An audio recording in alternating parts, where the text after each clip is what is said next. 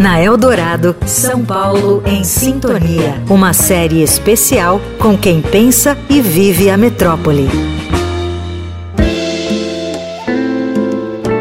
Alexandre Kalashi é muitas coisas. Médico gerontólogo, presidente do Centro Internacional de Longevidade Brasil, ex-diretor da Organização Mundial da Saúde, co-diretor da Age Friendly Foundation e um velho, eu gosto muito de me caracterizar, me apresentar como velho. E a provocação faz sentido, não? O velho é sempre o outro.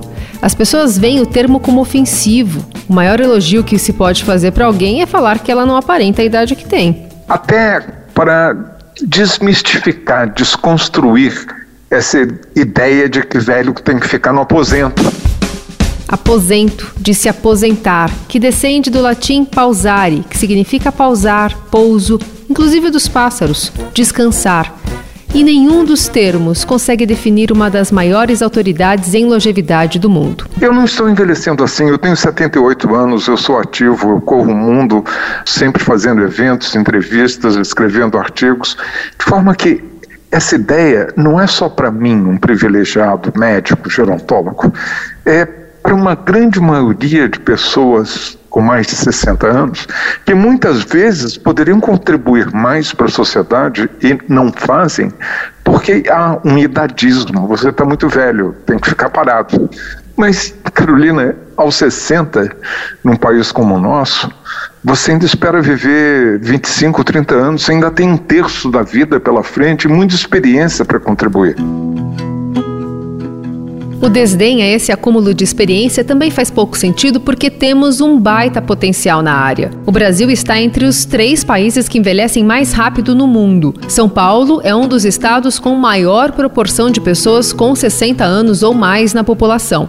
O mapa da desigualdade da Rede Nossa São Paulo de 2023 mostra ainda um dado perverso que deve ser enfrentado pelo poder municipal. Quanto mais afastado do centro, menos se vive.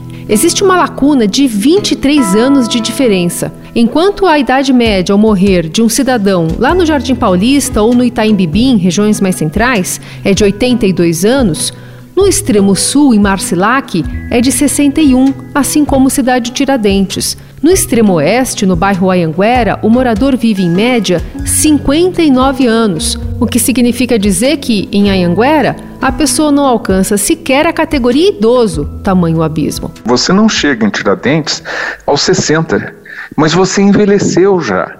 Porque o envelhecimento com a desigualdade, ele é precoce e mal.